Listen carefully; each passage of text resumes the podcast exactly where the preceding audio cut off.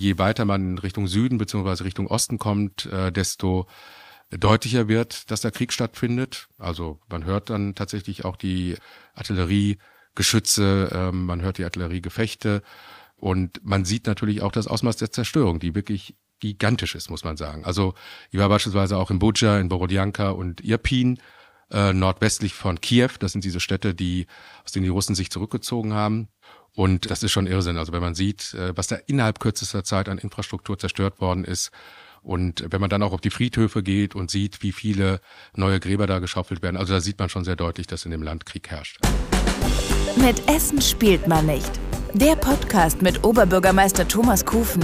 Seine Gäste sind Essener Persönlichkeiten, die die Stadt durch wirtschaftliche Innovation, soziales Engagement oder herausragende sportliche Leistungen prägen. Herzlich willkommen zu meinem neuen Podcast. Heute habe ich Jan Jessen bei mir zu Gast. Er ist Journalist, er arbeitet vor allen Dingen für die NRZ. Er ist ähm, krisenerfahren und krisenerprobt und ähm, in vielen Krisengebieten der Welt war er beruflich, aber auch sozial engagiert. Darüber werden wir heute reden. Wir kennen uns schon sehr lange, deshalb duzen wir uns. Und natürlich geht es ganz zu Beginn um das Thema Ukraine. Seit dem 24. Februar, seit dem Überfall der russischen Armee auf die Ukraine, erleben wir eine Zeitenwende, so hat es der Bundeskanzler Olaf Scholz formuliert.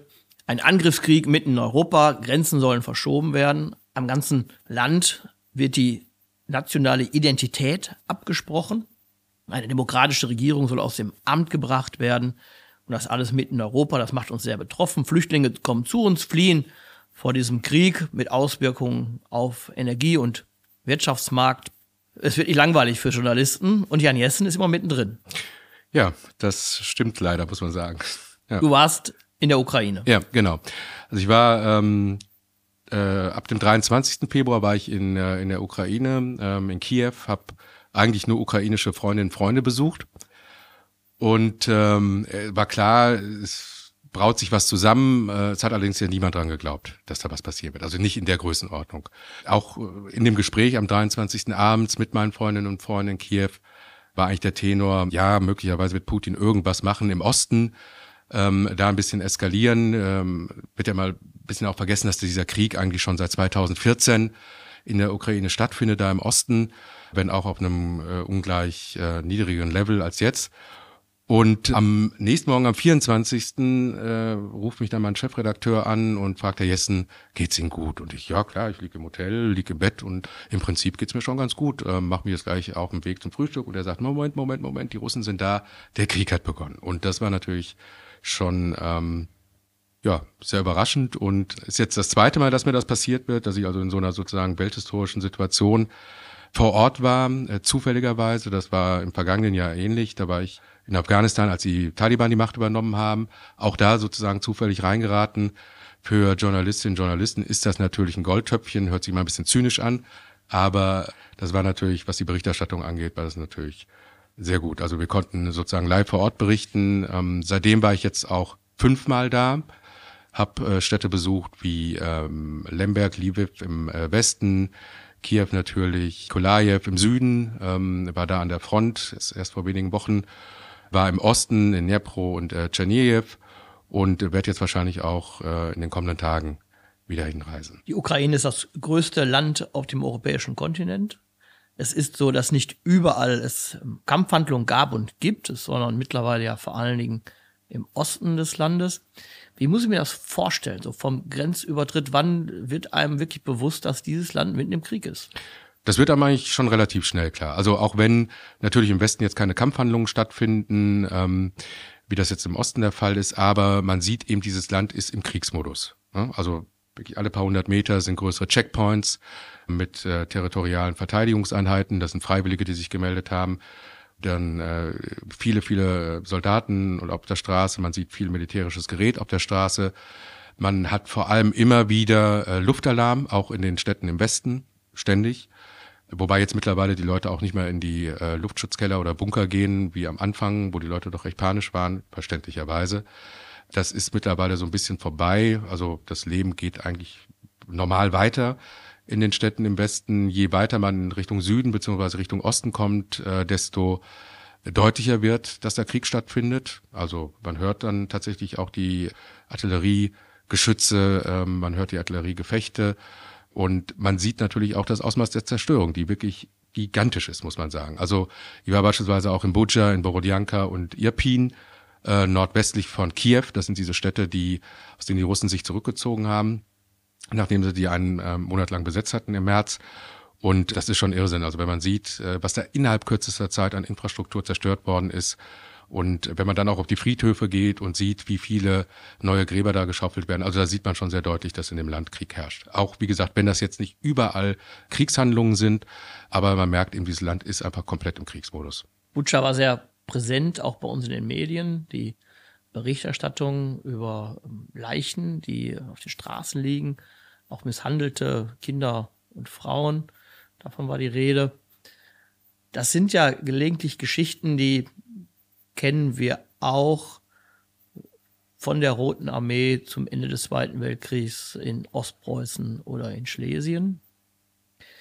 Da hat man sich ein bisschen das erklärt, das ist auch eine Reaktion, weil auch Wehrmacht und SS in Russland oder auf dem jetzigen Gebiet von Weißrussland oder der Ukraine oder im Baltikum auch sehr gewütet haben, es dort auch zu Deportationen und Erschießungen oder immer zur Ermordung von vielen hunderttausenden Juden kam, dass das die Reaktion war. Aber jetzt geht es hier um Russland und Ukraine. Das ist doch ein bisschen auch eigentlich so wie Deutschland-Österreich. Ja, nicht ganz. Also ich sag mal so, in äh, der Ukraine hat sich einfach in den letzten Jahren äh, Zivilgesellschaft entwickelt, zivilgesellschaftliche Strukturen, Demokratisierungsprozesse, wie sie Russland eben nicht erlebt hat. Es hat sich vor allem eben auch ein Wohlstand entwickelt, wie äh, er zumindest in den äh, Gebieten, aus denen viele der Soldaten, der russischen Soldaten kommen, wie es den dort nicht gibt. Ähm, also ich sag mal so 30 Prozent der russischen Bevölkerung hat immer noch beispielsweise keine äh, eigenen Badezimmer oder Toiletten oder fließend Wasser gerade ganz weit im Osten und viele der, der Leute, die jetzt ähm, in der Ukraine kämpfen, sind eben Soldaten aus diesen Gebieten. Und äh, ich sag mal so, in jedem Krieg gibt es Kriegsverbrechen. In jedem einfach. Also ähm, auch amerikanische Soldaten haben Kriegsverbrechen begangen äh, in Afghanistan oder im Irak. Das findet natürlich statt. Auch von ukrainischer Seite wird es mit Sicherheit Kriegsverbrechen geben, über die wir möglicherweise nichts gehört haben. Es gibt vereinzelt Videos von äh, ukrainischen Soldaten, die russische Kriegsgefangene misshandeln. Aber was man einfach sagen muss, ist, dass äh, von russischer Seite aus das Ganze auch ein Stück weit System zu haben scheint. Also dass beispielsweise das, was in Butscha passiert ist oder in anderen Städten, äh, dass das schon ein Instrument ist, um die Zivilbevölkerung zu terrorisieren. Und da spielt möglicherweise auch viel Frust eine Rolle. Es gibt ja auch Expertinnen und Experten, die der Meinung sind, dass, äh, sagen wir mal, die, die Brutalisierung der russischen Bevölkerung, der russischen Gesellschaft, ähm, mit einem hohen Anteil beispielsweise auch an Gefangenen und einem Gefängnissystem, was ultra brutal ist. Also, dass das möglicherweise auch eine Rolle spielt im Umgang der Soldaten eben mit der Zivilbevölkerung. Aber nochmal, Kriegsverbrechen finden einfach in jedem Krieg statt. Es ist möglicherweise normal, weil ja, Soldaten, äh, die in Kriegseinsätzen sind, selber natürlich Gewalt erfahren ähm, und möglicherweise dann auch abstumpfen und Verbrechen begehen. Also es gab Berichterstattung über die Ausbildung in der russischen Armee, die sich von der Art und Weise nicht groß weiterentwickelt haben seit den Tagen der Roten Armee. Es gibt auch jedes Jahr mehrere Todesfälle bei ähm, Trainingslagern oder bei Übungen, dass Rekruten ums Leben kommen, aber es spielen ja offenbar auch Söldnereinheiten eine große mhm. Rolle, die auch schon in Syrien aktiv waren mhm. und da auch sich gegen die Zivilbevölkerung gerichtet haben. Ja, das sind diese Wagner-Einheiten. Ich meine, wir erleben generell beim, beim Thema Kriegsführung so eine Art, ähm, ja, so ein Trend zum Outsourcen. Die Amerikaner haben das ja als erste vorgemacht mit Blackwater. Das ist natürlich praktisch, wenn man die eigenen Soldaten nicht in Bodypacks nach Hause bringen muss und dann möglicherweise Verwandte ähm, entschädigen muss oder wenn man äh, der Bevölkerung erklären muss, warum jetzt äh, Soldatinnen und Soldaten sterben. Das ist natürlich praktischer, wenn man dann äh, solche Söldner im Einsatz hat. Äh, das wird immer mehr. Also wir haben das, äh, wie gesagt, erlebt in, im Irak. Wir haben es in Afghanistan erlebt mit amerikanischen Söldnern. Wir haben es erlebt in ähm, beispielsweise in Bergkarabach, wo die Türkei äh, Aserbaidschan, Aserbaidschan unterstützt hat im Kampf gegen Armenien und wo syrische und äh, libysche Söldner eingesetzt worden sind. Und wir erleben das jetzt ganz massiv eben mit dieser Wagner-Gruppe der russischen, ähm, die eben auch nicht nur in in Syrien gekämpft hat, sondern beispielsweise auch in äh, Libyen im Einsatz war, die in Mali im Einsatz sein wird wahrscheinlich und äh, die jetzt sehr, sehr aktiv ist. Das sind äh, sehr brutale Leute, das sind gut ausgebildete Leute, muss man sagen, die dann eben auch Schwerspitze eben dieser Einsätze sind, die da gefahren werden unter Operation, die aber ähm, eben auch in einem höchsten Maße äh, brutal sind und mit sehr viel Gewalt gegen die Zivilbevölkerung vorgehen. Wie viel hast du selbst gesehen von diesem Krieg?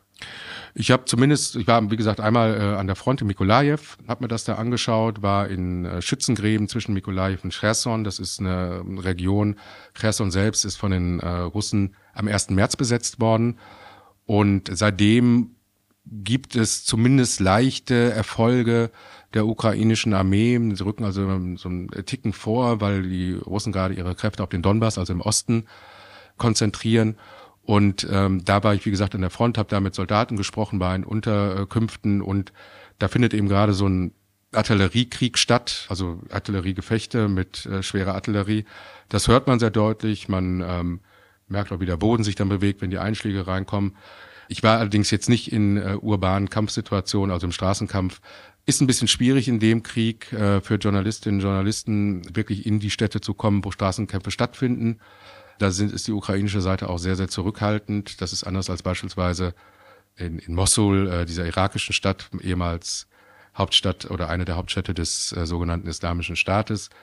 Da konnte man äh, wirklich mit on the ground sein, mit der irakischen Armee und äh, die Straßenkämpfe beobachten, äh, was natürlich das Risiko ungleich höher macht als Journalist, dass man da selber irgendwie erwischt wird. Das funktioniert zurzeit in der Ukraine noch nicht so. Also die werden mittlerweile so ein bisschen offener, was äh, journalistische Begleitung angeht, sind aber wie gesagt noch deutlich zurückhaltender als das, was ich in anderen Kriegen erlebt habe. Risiko war schon gefallen als Stichwort. Wahrscheinlich gibt es ja ganz oft Situationen, wo man eigentlich lieber weglaufen würde. Aber als Journalist, als Kriegsberichterstatter, kann man ja nicht weglaufen, sondern muss ja dabei bleiben. Bist, ja. bist du irgendwie besonders gekennzeichnet oder? Ja, also man, man hat natürlich sein, sein Presseschild an der schutzsicheren Weste, wenn man äh, unterwegs ist. Wobei ich auch nie so ganz wirklich sicher bin, ob das nicht möglicherweise eher ein Marker ist und Leute dazu bewegt, dann äh, erst richtig auf einen zu schießen. Also es, es gab ja beispielsweise auch äh, die Berichte oder Vorfälle, wo ähm, Journos beschossen worden sind, äh, obwohl ihre Fahrzeuge sehr deutlich gekennzeichnet waren als Presse. Also man, ja, man, wie gesagt, äh, hat da auf seiner schutzsicheren Weste ein Signal, man hat natürlich auch keine Tarnfarben oder sowas an. Also man ist schon deutlich als Zivilist zu erkennen. Und ja, so bewegt man sich da halt. Ne? Und natürlich, klar, hat man Angst. Das ist natürlich im höchsten Maße bedrohlich. Krieg ist brutal, Krieg ist äh, vor allem, was jetzt diese Artilleriegefechte angeht, auch relativ unkontrollierbar, muss man sagen. Also man versucht natürlich immer das Risiko so klein wie möglich zu halten, wenn man da unterwegs ist. Aber ausschließen kannst du halt nichts. Und deswegen äh, schwingt da natürlich auch immer wieder Angst mit, aber ich glaube, das ist auch gut so, weil ansonsten wird man ein bisschen übermütig und das ist nicht Schützt ja sinnvoll. Auch. Ja, ja, eben drum. Ich habe gesagt, du bist Journalist, jetzt in dem Fall sogar Kriegsberichterstatter. Wie neutral kann man denn eigentlich sein? Also natürlich wollen wir als Journalisten möglichst objektiv berichten. Jetzt ist die Situation in der Ukraine so, dass man in die besetzten Gebiete im Osten schlicht und ergreifend nicht reinkommt. Das war schon früher so, das war ähm, im vergangenen Jahr so, als ich im Donbass war und da an der sogenannten Line of Contact war, das ist also quasi die Front in Marinka, äh, wo äh, zu dem Zeitpunkt auch schon täglich geschossen wurde. Und ähm, ich wollte eigentlich rüber in die sogenannten Separatistengebiete, wollte mir das anschauen, war nicht möglich. Äh, zum einen, weil ich keine russische Akkreditierung, also Erlaubnis bekommen habe, dahin zu gehen. Auf der anderen Seite hat mir die ukrainische Botschaft in Berlin auch sehr deutlich gemacht, wenn ich das machen würde, hätte ich erstmal zehn Jahre Einreiseverbot in der Ukraine, weil die ukrainische Regierung diese Leute im Osten eben keine Separatisten sind, sondern Terroristen. Und wer mit Terroristen Geschichten macht, landet auf einer Blacklist. Also das macht das Ganze ein bisschen schwieriger, ähm, da neutral zu berichten. Weswegen ich eigentlich auch immer gucke, dass ich mich von politischen Einschätzungen versuche fernzuhalten äh, in meinen Berichten, sondern ich versuche einfach äh, mit Menschen zu sprechen. Und über die Menschen das zu transportieren, was da passiert. Die Wahrscheinlichkeit, also wenn du zufällig äh, jemanden triffst, der beispielsweise von einem zerschossenen Auto steht, wo sich äh, dann später herausstellt, äh, seine Frau drin gestorben ist, sein Sohn drin gestorben ist und sein Schwiegervater, den man da, wie gesagt, zufällig trifft. Und dass der irgendwie Unsinn erzählt, äh, die Wahrscheinlichkeit ist vergleichsweise gering. Natürlich, klar, weißt du nie, ob die Geschichte eins zu eins so passiert ist, wie er sie erzählt. Aber die Wahrscheinlichkeit, dass diese Geschichte passiert ist, dass das geschehen ist, dass dieses Auto zerschossen ist, worden ist und äh, dass da Menschen drin gestorben sind, die ist relativ hoch. Also du siehst in dem Fall dieses Auto mit Einschusslöchern, du siehst eine Handtasche, mit, äh, die blutbeschmiert ist, du siehst ihn in einer, in einer ähm, äh, totalen Ausnahmesituation, emotionalen. Und ähm, das sind eben die Geschichten, die ich dann versuche zu transportieren. Also wo ich das Gefühl habe, das sind Geschichten, die sind so passiert, das sind diese Kriegsgeschichten von Menschen, die persönlich betroffen sind. Oder du stehst vor einem, äh, du triffst eine Frau, die, die vor ihrem äh, kaputten Haus steht, ne, wo sie noch Fotos hat, wie das Haus vorher aussah, die erzählt, dass es im Prinzip in, im Zuge von Gefechten zerstört worden ist. Hinter dem Haus war ein ukrainischer Panzer geparkt und äh, die Russen haben drauf auf diesen Panzer geschossen und dann offensichtlich eben äh, dieses Haus getroffen. Also das sind alles realistische Geschichten und die versuche ich dann eben zu erzählen. Bei mir es eigentlich darum geht zu sagen, was macht dieser Krieg eigentlich mit den Menschen vor Ort. Jetzt wissen wir, dass in, in Russland in dem Sinne keine freien Medien gibt und die Berichterstattung über den Krieg oder dort den Konflikt sehr eingeschränkt nur ähm, funktioniert. Wahrscheinlich deshalb auch ähm, eine große Unterstützungsleistung auch gibt für den Präsidenten Putin von der russischen Bevölkerung. Das kann sich natürlich nochmal ändern, umso mehr Opfer dieser Krieg auch auf russischer Seite fordert. Ich habe irgendwo gelesen, dass ähm, jetzt schon mehr Russen in der Ukraine ums Leben gekommen sind, als in den vielen Jahren des Afghanistan-Krieges. Also das wird ja auch nicht ohne Auswirkungen bleiben. Aber meine Frage ist, wie frei kannst du denn in der Ukraine Bericht erstatten? Man ist natürlich auch eingeschränkt. Ähm, es herrscht Kriegsrecht. Das heißt, da ist natürlich die, die freie Berichterstattung in der Ukraine selbst eingeschränkt. Also man sieht beispielsweise, dass, dass sämtliche Fernsehsender äh, in der Ukraine bis auf einen gleichgeschaltet im wirklich klassischen Sinne sind. Also man sieht dasselbe Programm in zwölf Fernsehsendern, äh, wenn man im Hotel ist. Äh, da wird dann natürlich auch nichts Kritisches berichtet, da wird auch nicht zu viel darüber berichtet, über die äh, zivilen oder äh, gar militärischen Opfer. Davon hört man in der Ukraine selbst nichts. Es geht natürlich darum, äh, die Motivation da nicht ähm, kaputt zu machen. Und wir können auch als, als Journalisten, wie ich ja schon sagte, in bestimmte Gebiete gar nicht reingehen als westliche und ähm, können natürlich auch nicht, was weiß ich, beispielsweise Fotos an Checkpoints machen oder solche Sachen. Also da, wo es um, um äh, militärische Geschichten geht, sind sie also sehr, sehr zurückhaltend, was man auch verstehen kann. Mittlerweile ist die Technik so ausgeprägt, wenn du irgendwie Fotos von einem Checkpoint machst, kannst du wegen irgendwelchen Landmarkern feststellen, wo ist dieser Checkpoint und dann haben die Russen halt ein Ziel, äh, was angegriffen werden kann. Also insofern kann man da eine gewisse Zensur ähm, nachvollziehen. Ich glaube auch, wenn man zu kritisch berichten würde, ähm, auf politischer Ebene, hätte man irgendwann ein Problem als westlicher Journalist. Ne? Also wenn man Zelensky äh, zu sehr kritisieren würde, wenn man Waffenlieferungen zu sehr kritisieren würde, dann glaube ich schon, äh, dass man ein Problem hätte. Mir selbst ist das nicht passiert, weil wie gesagt, ich halte mich aus diesen politischen Geschichten weitestgehend raus und konnte eigentlich mich frei bewegen wie gesagt, sobald es ins militärische Gebiete reingeht oder in, in äh, Gefechtssituationen reingeht, da muss man eben vorher nochmal zusätzliche Akkreditierungen beantragen. Man ist dann auch in Begleitung von Presseoffizieren, die einen dann mitnehmen. Das schränkt natürlich ein Stück weit die freie Berichterstattung ein, klar. Ich habe mitbekommen aus Gesprächen mit ukrainischen Offiziellen, dass man vor allen Dingen den Eindruck hatte, ähm, als es um die Besetzung der Krim geht, dass man diesen Krieg gegen Russland auch medial verloren hat, weil irgendwann war ja aus den Medien verschwunden und alle hatten sich irgendwie mit abgefunden, dass ein Teil der Ukraine jetzt von Russland besetzt ist. Und da muss man das irgendwie so hinnehmen, dann mhm. ist das so. Und die Journalisten gehen zum nächsten Krisenherd. Und man als Konsequenz daraus auf der ukrainischen Seite eben doch sehr stark jetzt auch das Thema Social Media als Teil auch, ähm, ja, auch des, des Krieges, des Konfliktes auch mitnutzt und im Mittelpunkt steht sicherlich auch der Präsident Zelensky, der ja auch medienaffin ist. Er hat eine, eine Karriere als Schauspieler gemacht, äh, als Komiker, dem ist sicherlich nicht so zum Lachen zumute. Aber das kommt sicherlich ähm, ihm jetzt sehr auch ähm, gelegen, dass er weiß, auch wie er bestimmte Dinge auch besser überbringt und ein Bild sagt mehr als tausend Worte. Ist das auch dein Eindruck, dass auch das Thema Medien, Social Media gerade auf der ukrainischen Seite nochmal stärker akzentuiert ist? Absolut. Also ich meine, äh, man muss generell sagen, die, die ähm, ukrainische Regierung macht da, insbesondere natürlich Zelensky selbst, eine unfassbar gute Performance, ähm, was die Öffentlichkeitsarbeit angeht, was Public Relations angeht. Das machen sie schon toll.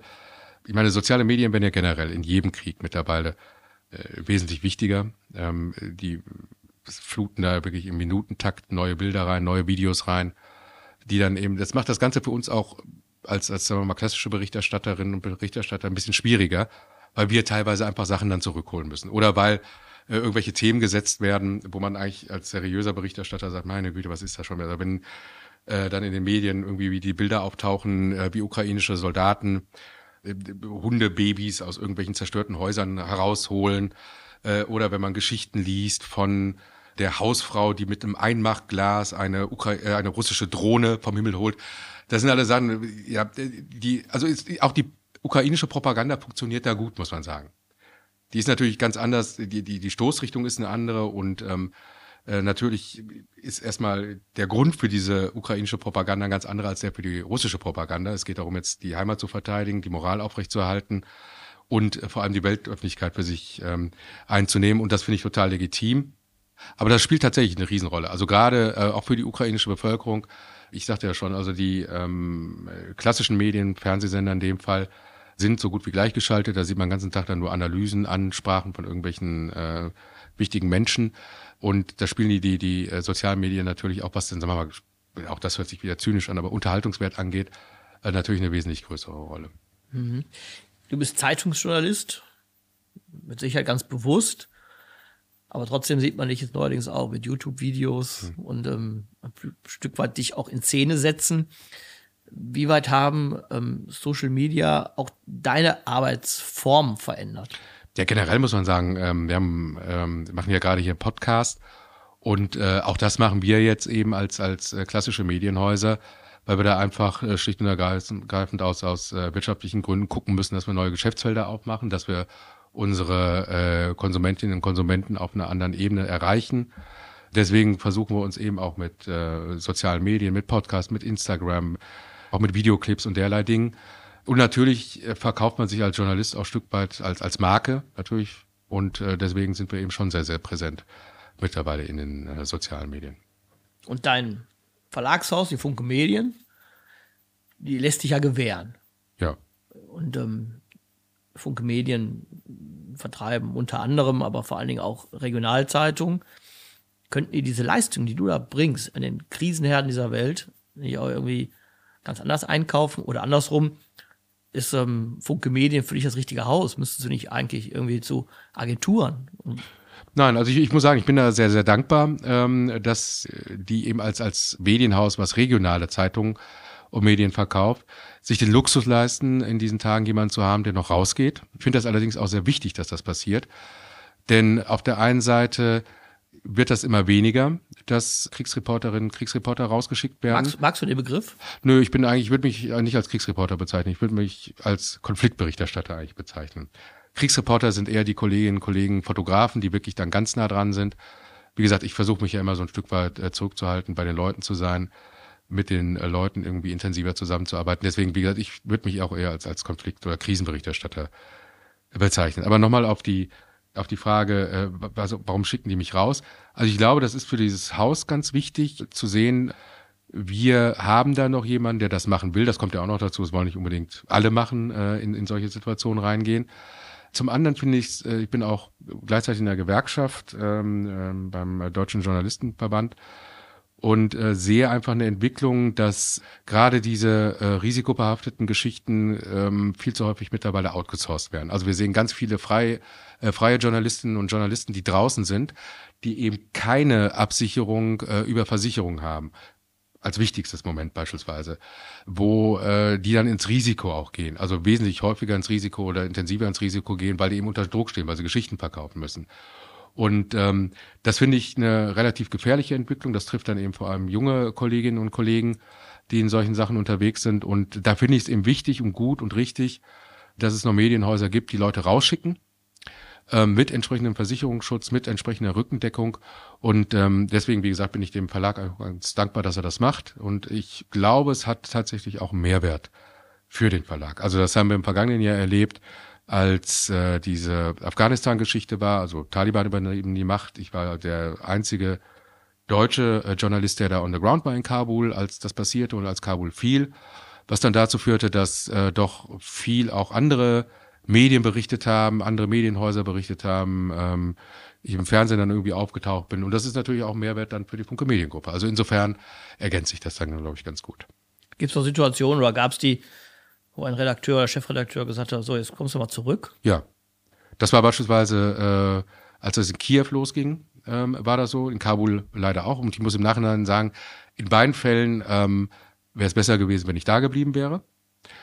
Das Problem ist immer so ein bisschen ähm, die Außenwahrnehmung von solchen Konflikten und die Wahrnehmung vor Ort. Aber die Außenwahrnehmung macht ihr da selbst, ihr Journalisten. Äh, ja, ähm, aber äh, die Kollegen in Deutschland sehen äh, natürlich möglicherweise andere Bilder, als mhm. ich die vor Ort sehe. Also als Beispiel.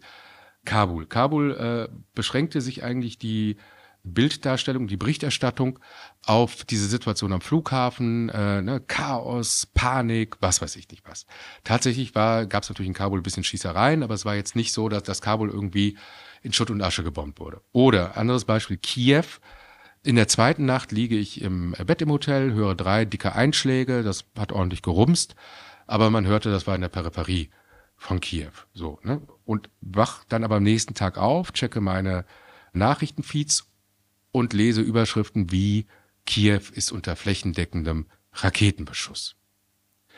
Das war dann, wie sich herausstellte, ähm, äh, die Quelle dafür war das ukrainische Verteidigungsministerium. Das habe ich dann natürlich auch zurückgeholt, aber habe sofort meine Frau an der Strippe gehabt, habe sofort meine Chefredakteurin an der Strippe gehabt. Meine Frau sagt, du bewegst dein Hintern jetzt sofort nach Hause. Die konnte ich runterreden, äh, aber meine Chefredakteure sagten so, jetzt ist die Situation irgendwie unbeherrschbar mhm. und jetzt kommst du zurück. So. Und dann wird es natürlich schwierig. Bei, bei Zeitungsartikeln liest man das manchmal. Irgendwie mhm. ein spannender Artikel über Irak oder Jordanien. Und dann liest man hinterher, dass der Korrespondent eigentlich in Istanbul sitzt. Genau, das passiert leider viel zu oft und ich halte das auch für total schwierig. Also was, was ich zum Beispiel überhaupt nicht verstanden habe, als der sogenannte Islamische Staat äh, im Irak und in Syrien unterwegs war, unglaublich wichtig und relevant eben auch für uns hier in Deutschland. Wir haben es erlebt, wir haben ja auch unsere Anschläge erlebt oder in Europa insgesamt. Also unglaublich wichtig. Und dann sind ARD und ZDF ähm, berichten aus Kairo über den Konflikt, fliegen zwar immer wieder mal in die Region rein, äh, beispielsweise nach Erbil, ähm, der Hauptstadt. Also, als wenn du jetzt in Madrid sitzen würdest und genau. solltest über Essen berichten. Genau, und das halte ich, das halte ich für ähm, ja schwierig. So. Ne? Und was ich eben auch nicht verstehe, also dass jetzt nicht jedes regionale Medienhaus dann Dauerkorrespondenten vor Ort hat, der darüber berichtet, geschenkt. Aber dass äh, öffentlich-rechtliche mit entsprechender finanziellen Ausstattung, dass die nicht in der Lage sind, wie BBC, CNN oder wie alle anderen großen ähm, vor Ort zu sein in solchen Situationen und zwar ständig, das ist schon schwierig. Jetzt in, in, äh, in der Ukraine ist es ein bisschen anders. Da haben sie offensichtlich äh, fast durchgehend Leute on the ground. Das ist gut, aber das ist eben auch total wichtig. Also es, es kann nicht sein, dass, dass wir eben fernab von allem sitzen und dann im Grunde genommen nichts anderes tun, als das, was man eben auch hier machen könnte. Mhm. Äh, irgendwelche Nachrichtenfeeds äh, checken, Telegram-Kanäle oder sonst was oder eben sich die Seite vom ukrainischen Verteidigungsministerium mhm. oder vom Generalstab anguckt und guckt, was ist da los. Ne? Bei der Ukraine war mein Eindruck, dass vor allem die Bildzeitung sehr stark Super vor Job. Ort ist. Ja. Ist das eher dann so, dass man das, dass einem was ärgert oder fühlt man sich da professionell rausgefordert? Hier Paul Ronsheimer, ich meine, die machen einen guten Job. Also die äh, Paul Ronsheimer äh, ist ein verdammt guter Journalist. Mutig noch dazu, der ähm, auch in den vergangenen Konflikten eigentlich immer on the ground war. Also beispielsweise als äh, der Krieg in äh, Bergkarabach war, war Springer, die Welt und ähm, äh, Bildzeitung waren eigentlich die einzigen Deutschen, äh, die vor Ort waren. Ja? Und die setzen da immer viel Manpower rein. Ähm, die sind auch gleich mit, mit drei, vier, fünf, sechs Kollegen beispielsweise die Bildzeitung jetzt in der Ukraine unterwegs. Ich finde das äh, bemerkenswert, ich finde das gut, dass die das machen, weil ich finde auch, dass sie das relativ sauber machen. Also was jetzt die eigentliche Berichterstattung angeht. Also dass sie natürlich sich äh, uneingeschränkt und mit aller Vehemenz äh, da auf eine Seite stellen, das finde ich journalistisch dann eher fragwürdig. Äh, also in der Radikalität, wie sie es auch machen, oder dass das Ronsheimer dann auch bei einem ähm, äh, bei den Klitschkos beispielsweise mehr oder weniger am Schoß sitzt, das finde ich so ein bisschen, naja, schwierig, aber es ist halt Boulevardjournalismus, halt ein anderer, ein anderer Style von Journalismus als das, was wir machen. Insofern ähm, ist das äh, völlig legitim. Aber ich, wie gesagt, ja, die machen einen guten Job und ähm, ich finde es klasse, dass die ähm, ihre Leute da reinschicken, dass die dafür Ressourcen zur Verfügung stellen und äh, das würde ich mir eben bei anderen Medienhäusern auch wünschen. Journalist zu sein heißt ja zu beobachten, wahrzunehmen, auch zu gewichten. Es gibt aber auch eine andere Seite von Jan Jessen. Ähm, ich habe darüber gesprochen. Das war auch ein Anknüpfungspunkt, den wir beide hatten. Ein soziales Engagement, ein Flüchtlingscamp im Nordirak. Ist das ein bisschen auch Ausgleich, nicht nur passiv zu berichten, sondern aktiv etwas zu tun? Ja, also ich glaube einfach, also das ist, ist, ist so eine generelle Frage. Also mit, das ist eine Frage, die mir öfter gestellt wird, über die ich auch öfter mit Menschen diskutiere, auch mit Kolleginnen und Kollegen, weil manche mir dann vorhalten, ich sei Aktivist, äh, solle mich doch besser auf meine Rolle beschränken als im Berichterstatter, als Beobachter. Aber ähm, ich halte das für Quatsch. Also so, wir, wir als äh, Journalisten haben eben dieses unglaubliche Privileg, dass wir viele Leute erreichen mit dem, was wir da tun. Also wenn ich für Funke äh, berichte, haben wir 1,6 Millionen Abonnentinnen und Abonnenten. Das sind über drei Millionen Leserinnen und Leser. Das ist ein unglaublich großer Aufschlag, den wir da haben.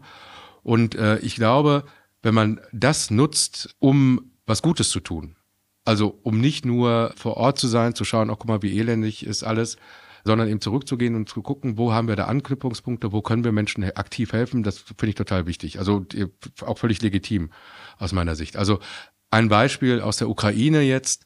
Wir treffen also in einem Krankenhaus Olga, Olga äh, aus äh, Poposna, kleinen äh, Kleinstadt im Osten der Ukraine und ähm, das Haus von ihr ist getroffen worden von einer Artilleriegranate. Ihr Arm ist zerfetzt worden dabei. Ähm, Nachbarin ist gestorben bei dem Angriff. Die treffen wir in einem Krankenhaus in Lviv, machen eine Berichterstattung über sie. Sie erzählt ihm von ihrem Schicksal und ihr Doc fragt sie, äh, fragt uns, äh, ob wir irgendwie Möglichkeiten sehen würden, dass äh, sie weiter behandelt wird in Deutschland. Weil also deren Behandlungsmöglichkeiten seien ausgeschöpft, der Arm müsste wahrscheinlich amputiert werden in der Ukraine. Und äh, die Frage war, könnt ihr uns da was helfen? Klar mache ich das, logisch. Also ich meine, alles andere wäre ja verrückt. Also wenn ähm, ich die Möglichkeit habe, Leuten über meine Kapazitäten oder über meine Netzwerke ähm, irgendwie zu helfen, warum sollte ich das ausschlagen? Und ich finde es ähm, wichtig, das zu tun. Dann nutzen wir die Gelegenheit. Was macht ihr und die Caritas Flüchtlingshilfe im Nordirak? Wir äh, sind aktuell dabei, eine Schule zu bauen im, äh, in der Shingal-Region. Shingal-Region ist ganz im Nordwesten des Iraks. Äh, das ist die Heimatregion der Jesidinnen und Jesiden, die 2014 vom IS vertrieben worden sind.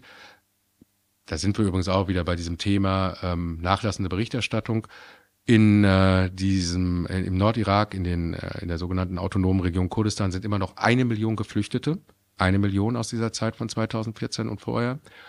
Und wir äh, haben eben, wie gesagt, dieses Flüchtlingsdorf aufgebaut, von dem wir gerade gesprochen haben oder von dem du auch gerade schon gesprochen hast. Wir haben ähm, Flüchtlingscamps ausgestattet mit Fußballplätzen, mit anderen Dingen. Wir haben äh, unter anderem auch Krankenhäuser ausgestattet. Also wir haben da eine, eine ganze Menge in diese Flüchtlingssituation reingearbeitet, wollen jetzt aber so ein bisschen in die Perspektive gehen und ein bisschen was dazu beitragen, dass die Leute Rückkehrperspektiven in ihrer Heimat haben, in diese Shinga-Region. Deswegen haben wir da jetzt eben eine Schule gebaut und wir bauen auch aktuell eine, äh, so eine Gewächshausansammlung mit 30 Gewächshäusern, wo Leute Arbeit finden. Das ist das, was wir aktuell tun als Caritas Flüchtlingshilfe Essen. Und wer helfen will, kann spenden. Wer helfen will, kann spenden und Oft. das wäre toll. Du hast schon selbst gesagt, ähm, Afghanistan spielt schon eine Rolle in deinem Leben ähm, Nordirak. Das war auch ein soziales Engagement, über das wir uns kennengelernt haben. Äh, ich glaube, du warst auch auf dem Weg in den Jemen, als wir mal telefoniert mhm. hatten. Mhm. Ähm, irgendwie alle Krisengebiete der Welt ähm, und Jan Jessen ist da vor Ort. Gibt es irgendwie eine Situation oder einen Konflikt, der dich besonders nachdenklich gemacht hat oder der vielleicht auch, wo es bei dir Klick gemacht hat? Ja, also ich würde mich da jetzt nicht an eine bestimmte Situation erinnern, aber im Prinzip ist das jedes Mal so. Also wenn ich mit den Menschen spreche, also für mich, dass das, wie soll ich sagen, auch das Thema Zynismus, aber äh, was ich faszinierend finde, ist eben Menschen zu erleben, äh, deren Lebenswirklichkeit sich von einem von einer Minute auf die andere verändert hat. Ne? Und ähm, das, das finde ich spannend. Ich finde auch immer spannend in diesen Krisen- und Konfliktgebieten, dass man Menschsein so kristallklar erlebt. Also Aber ne? immer in Extremsituationen. Ja, ja, natürlich. Du kannst ja auch verschiedene Menschen in Essen-Borbeck interviewen. Ja, klar, aber äh, das ist eben schon was anderes, wenn, wenn jemand ähm, in, in so einer schwierigen Situation seines Lebens ist und mich dann als Journalisten da reinlässt. Das finde ich immer, äh, also das ist ein unfassbares Privileg, was wir als Journalisten da haben, dass die Leute uns da Zugang zu sich erlauben sozusagen und uns teilhaben lassen an dem, was, was sie ja Furchtbares erlebt haben. Wobei ich wüsste gar nicht, wie ich reagieren würde, wenn ich in so einer Situation wäre, wie gesagt, meine Familie ist äh, gerade gestorben oder mein Haus ist gerade zerballert worden, da kommt irgendein Typ an und will mit mir quatschen, ob ich da. Hat das nicht auch so ein bisschen was Voyeuristisches immer? Ja, natürlich, Weil klar. will das Leid ja auch sozusagen auch festhalten. Ja, natürlich, aber ich glaube, das ist eben wichtig. Also ich glaube, das muss man machen. Also, das, also äh, ohne diese menschlichen Schicksale wird Krieg total aseptisch und äh, zu einer rein abstrakten Zahlengeschichte. Und ähm, ich finde es unfassbar wichtig, dass in jedem Krieg genau über diese menschlichen, und ich finde, es müsste eigentlich noch mehr passieren, über diese menschlichen Schicksale erzählt wird. Es muss den Menschen klar gemacht werden in Deutschland, äh, dass Krieg eben nicht Zahlen sind, dass äh, wir nicht irgendwie Buddy Count machen, sondern dass hinter jeder Zahl ein menschliches Schicksal steckt. Und vor allem Schicksale, die sich genauso hier abspielen können. Also diese Leute, das ist ja das Krasse, gerade jetzt in der, in der Ukraine, das sind Leute, die haben sich vor diesem Krieg Gedanken darüber gemacht, auf welche Schule schicke ich meine Kinder, in welche Kita schicke ich meine Kinder, wo äh, machen wir denn beim nächsten Mal Urlaub, wo kann ich irgendwie Sonderangebote einkaufen, ähm, die haben Jobs gehabt, die haben ihre Wohnung gehabt und dann verändert sich von einem Tag auf den anderen alles. Und ich finde, das muss man sich immer wieder vor Augen führen, hier, damit man eben nicht irgendwie gelangweilt wird von dem, was da passiert, sondern ähm, äh, sich immer wieder bewusst macht, die Opfer, die wir vielleicht hier erbringen müssen, sind ein Witz gegenüber dem, was äh, die Menschen in der Ukraine gerade erleben. Und ähm, deswegen finde ich, ist diese journalistische Arbeit wichtig. Und natürlich, klar, ich habe jedes Mal, wenn ich solche Interviews führe, ein mulmiges Gefühl. Ähm, das kostet äh, unglaublich viel Energie. Man ist nach solchen Gesprächen immer komplett erschöpft, also ich jedenfalls weil man versucht, sich auf die Leute einzulassen, empathisch zu bleiben, eben nicht diese Grenze zu überschreiten zum nackten Voyeurismus oder Ausbeutung von Leid, sondern immer diese Balance zu finden ähm, zwischen äh, der Notwendigkeit, darüber Bericht zu erstatten und gleichzeitig Empathie und Respekt an den Tag zu legen. Und das, das, ist, das ist immer ein Balanceakt, weil jeder Mensch natürlich auch unterschiedlich ist. Vielen Dank, Jan Jessen. Wir haben ähm, vor allen Dingen über den Konflikt und den Krieg aktuell in der Ukraine gesprochen, aber vor allen Dingen, wie man als Journalist ähm, vor Ort arbeitet, wie man damit umgeht, dass wir beide eine klare Meinung haben und eine klare Haltung haben zu diesem Krieg, der von Russland ausgeht, versteht sich von selbst. Ja. Es ist ein Angriff auf die Freiheit, auf die Demokratie und er kostet so viel Opfer, auch gerade bei der Zivilbevölkerung. Und es gibt eine Person, die diesen Krieg beenden kann, das ist Wladimir Putin. So ist das. Vielen Dank für das Gespräch. Vielen Dank, Thomas. Das war Mit Essen spielt man nicht. Das Podcast-Gespräch mit Oberbürgermeister Thomas Kufen. Vielen Dank fürs Zuhören und bis zum nächsten Mal.